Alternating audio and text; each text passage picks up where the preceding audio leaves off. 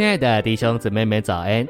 今天早上，让我们一起来读第二周周五的内容。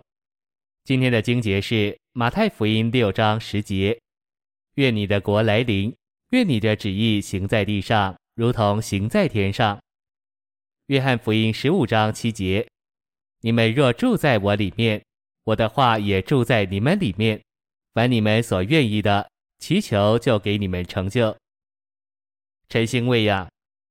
带上四章十节，有犹大一个子孙特别的祷告。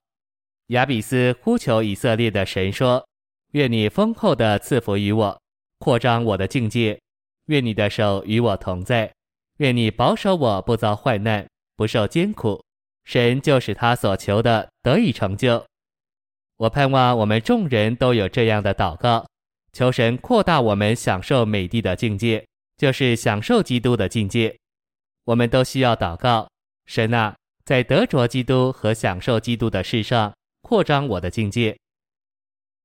信息选读：神做工有一个主要的原则，就是要人祷告，要人在祷告上与他合作。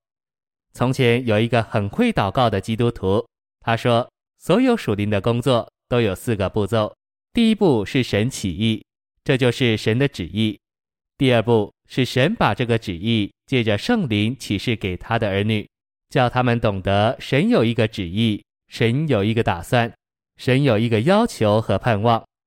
第三步就是神的儿女把神的旨意回头祷告给神听，祷告就是响应神的旨意。如果我们的心与神的心完全是相合的，自然就会说出神所愿意做的事来。结果第四步。神就必定去做成功那件事。我们所要注意的是，第三，我们怎样把神的旨意回头祷告神？一切有价值的祷告都是回头的。如果我们的祷告只是为要成功我们所打算、所盼望的，这在属灵的世界中是没有多大价值的。必须是从神起头，我们响应，这才是有价值的祷告。神的工作是被这样的祷告所支配的，多少事神愿意做，但是因为神的子民不祷告的缘故，他宁可不做。神必须等人同意以后，他才去做。这是神做工的一个大原则，是圣经中最要紧的原则之一。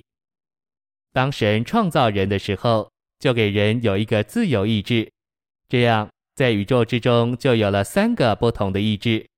一个是神的意志，一个是仇敌撒旦的意志，一个就是人的意志。按着人的想法，神为什么不在一分钟之内把撒旦消灭了？但是神没有这样做，神要与人合起来去对付撒旦。